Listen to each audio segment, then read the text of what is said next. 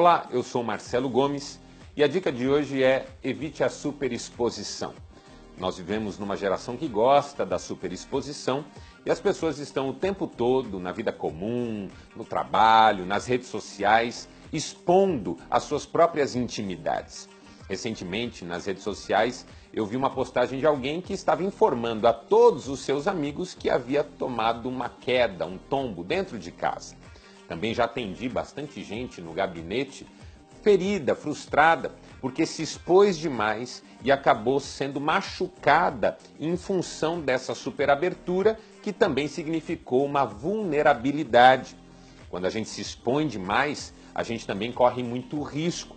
Gente que opina sem pensar, gente que fala dos seus sentimentos com pessoas que não têm condições de lidar com isso, que expõe a sua intimidade, evite a superexposição. Lembre-se do conselho de Baltazar Gracian, que diz que uma tocha acesa ao máximo também acaba queimando muito rápido. E um ditado popular bastante antigo diz que uma laranja espremida ao máximo só dá amargor. Não fale sobre tudo o tempo todo, seja discreto. A Bíblia fala da descrição de modo muito especial.